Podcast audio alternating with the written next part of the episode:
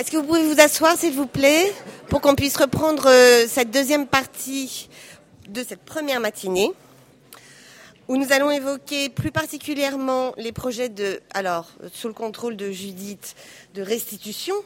Du coup, parfait, même c'est validé sur le plan européen, c'est bien de la restitution, étant donné que c'est virtuel.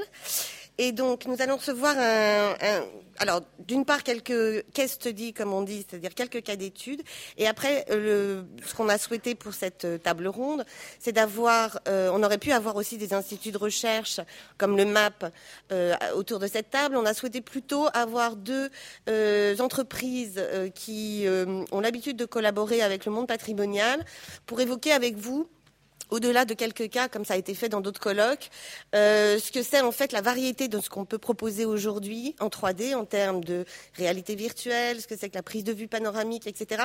Donc reparler un petit peu plus de, de technique pour que tout le monde soit bien au courant de, de ce qu'on entend par 3D, parce que la 3D, c'est tout et n'importe quoi quand on, on, on, en parle de façon euh, très légère.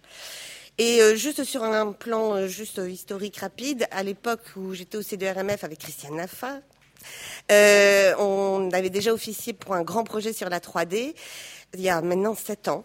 Et, en effet, euh, tout ce qui était ensemble mobilier et et décors étaient assez peu pris en compte. Et si le sujet de la 3D est un sujet ancien, il est vrai qu'en tout cas, tout ce qui est en train de se faire autour des ensembles mobiliers est tout à fait récent. Il n'existait que le petit trianon 3D qui avait été fait par le MAP. Et c'est pour aussi cette raison que tous ces nouveaux exemples vont vous être présentés.